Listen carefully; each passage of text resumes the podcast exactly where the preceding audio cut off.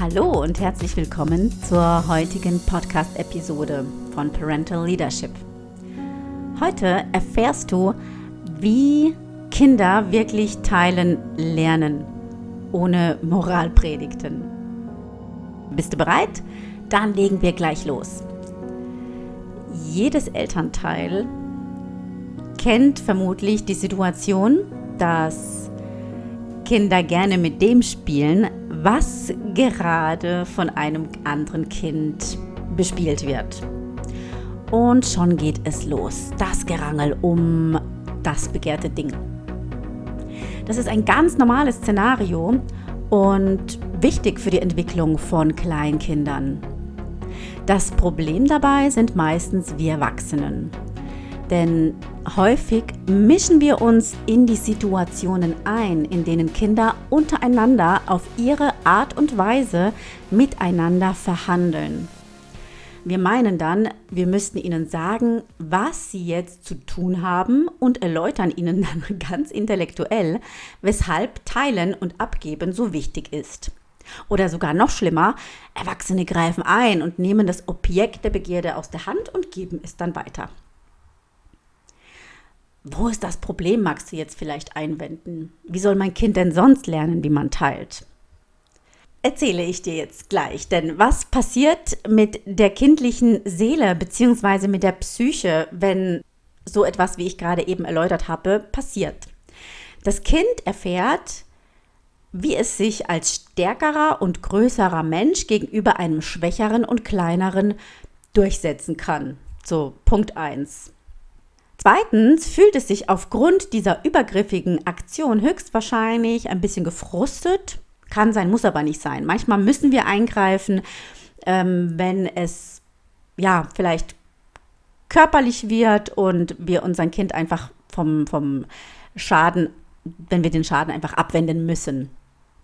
Das ist die Erziehungskunst, zu erkennen, wann muss ich mich jetzt einmischen und wann lasse ich das Miteinander verhandeln einfach laufen wenn ich jetzt übergriffig bin und das Spielzeug einfach wegnehme und es weitergebe, dann frustet es das Kind enorm. Es wird sich in der nächstbesten Situation, wird sich dieser Frust mehr oder minder als ein Wutanfall entladen, je nachdem, was sich sonst noch alles so im Kind angesammelt hat. Deshalb überleg dir gut, wo es wirklich sinnvoll ist, da reinzugehen und sich einzumischen und die Verhandlungen, die da laufen, zu den, den Ausgang zu bestimmen. Weil dadurch nimmst du deinem Kind wertvolle Lernerfahrungen, die es mit unterschiedlichen Charaktertypen selbst sammeln muss. Und wie soll es durch solch einen Moralangriff, ne, wenn wir an den Intellekt appellieren, wie soll es da das Teilen lernen? Kinder im Alter von 0 bis 12 haben diesen Intellekt noch gar nicht ausgebildet. Bis zum siebten Lebensjahr leben sie überwiegend durch und durch Nachahmen. Sie nehmen alles auf, was sie sehen und ahmen es bei Zeiten nach. Das Teilen, also Dinge mit anderen zu teilen, ist etwas, was aus unserem Inneren heraus passiert. Ganz kleine Kinder im Alter von einem Jahr, die machen das ganz natürlich von sich aus. Die teilen gerne. Das macht sich bemerkbar, dass Kinder auch gerne teilen, wenn kein Erwachsener dabei zusieht, vor dem sie das erwünschte Verhalten demonstrieren. Denn wenn wir das unseren Kindern eindressieren, dann machen die das nur, wenn jemand dabei zuguckt, weil sie wissen, okay, die Person erwartet jetzt von mir, dass ich teile, jetzt muss ich teilen. Aber es ist nichts, was von ihnen selbst herauskommt. Kleine Kinder tun das noch von Natur aus relativ gerne. Und was passiert jetzt auf dem Wege, wenn dann Kinder anfangen, nicht mehr gerne zu teilen? Also, wenn du möchtest, dass dein Kind ehrlich und echt mit anderen Menschen teilen kann, auch wenn du nicht in der Nähe bist, dann musst du Folgendes akzeptieren. Höre jetzt gut zu, denn das ist eigentlich der wichtigste Satz in diesem ganzen Podcast. Ich kann erst etwas teilen, was ich zuvor in Besitz genommen habe. Das heißt, du musst erst etwas besitzen können, um es zu teilen. Übertragen auf dein Kind bedeutet es, dass du es zu Beginn dabei bestärken kannst, Dinge als sein Besitz zu erfahren, über die es frei verfügen kann. Im nächsten Schritt wird es seinen Besitz aus sich selbst heraus mit anderen teilen wollen. Das liegt in der Natur der Sache. Das liegt in unserer Natur.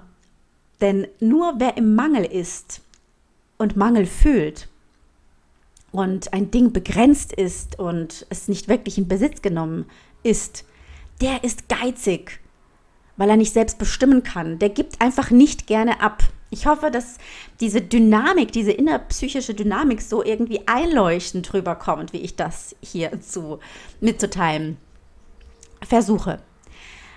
Also, wenn Kinder zum Teilen gezwungen werden, besteht eine sehr hohe Wahrscheinlichkeit, dass sie später geizig werden. Das zeigt sich an Geschwisterkindern, die zum Teilen gezwungen werden. Sie sind als Erwachsene oft geiziger als Einzelkinder, denen das Verhalten meistens zugeschrieben wird. Doch es ist äh, faktisch nicht der Fall. Das heißt, Geschwisterkinder, die zum Teilen gezwungen werden, sind oft geiziger als Einzelkinder.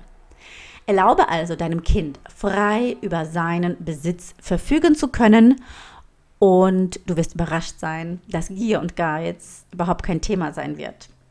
Verzichte in Zukunft darauf, den Moralapostel zu spielen, wenn dein Kind mit anderen Kindern über eine Sache verhandelt.